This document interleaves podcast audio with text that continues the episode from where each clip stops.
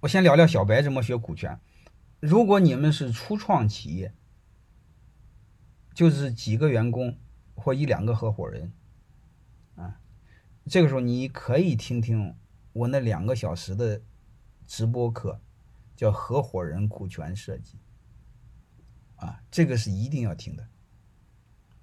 就是我们这一辈子啊，你要么把学费交在课堂上，你要么交在市场上。那个市场的学费是非常大的。你比如当当网，他夫妻两个，他是中国最有机会成为亚马逊的企业，结果他搞成今天。好吧，我泰山管理院在济南哈，我泰山管理院是从山东大学分出来的，在济南。所以吧，所以你们想创业，如果你刚或者刚创业不久，只有几号人或十来号人往下，你就听听那两个小时课就足够你用的。他就教你合伙人怎么分股份，怎么找合伙人，该注意什么，啊，还有一个，如果你请个顾问找个干爹该怎么办，啊，那是最最基本的，就是那个能基本上告诉你。不会让你的公根基给错了。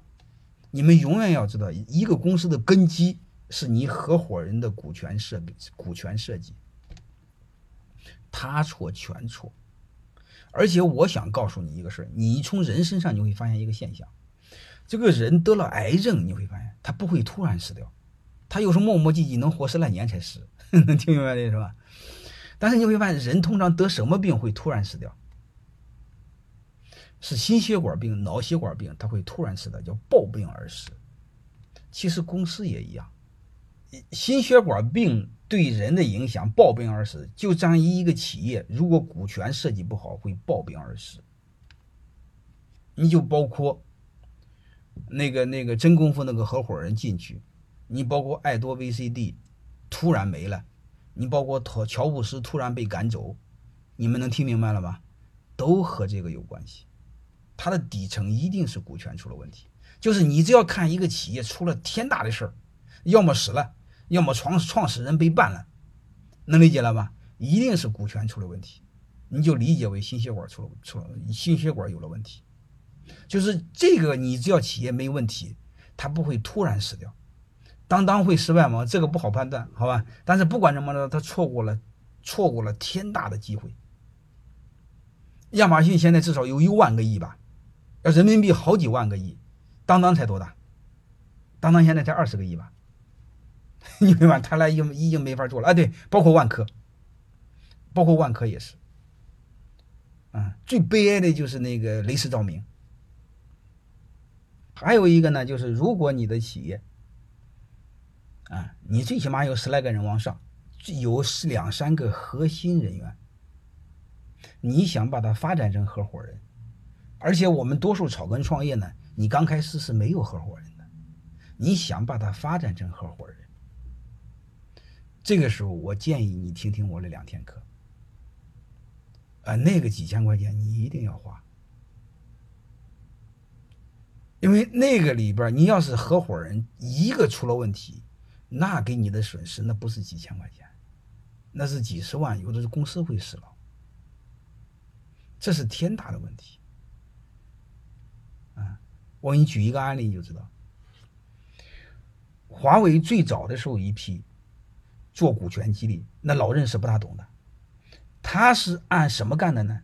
他是让员工按注册资本的价格分的股份。但是你要知道，进是按注册资本进，出是按什么出呢？这个就麻烦了。所以后来由员工立志，员工就要求他按市场价退出。然后就和华为打官司。华为刚开始用的是实股，而且根本还不用的做估值，就不是真实的价格，就是比真实的价格低得多的，就是远远比市场价格低得多的价格。这玩意能卖吗？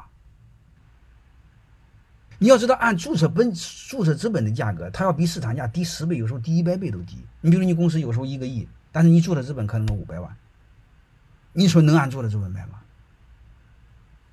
你比如员工工作五六年了，你会发现，本来你的一个亿可能变成五个亿了。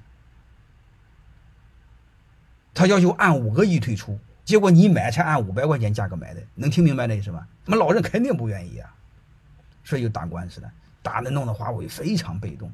虽然打赢了，那是另外一回事啊，非常被动。从此以后，华为给改了，改成虚拟受限股，这个代价大了。哦，改成虚拟受限股，那就是正儿八经的去做了，明白吗？所以不管怎么着，我就想说一下，我就想说一下，就是刚才，如果你的企业是处在一个规范阶段，你就别舍得那个那个钱了，那就那一点点，那些都聊聊，好吧？嗯。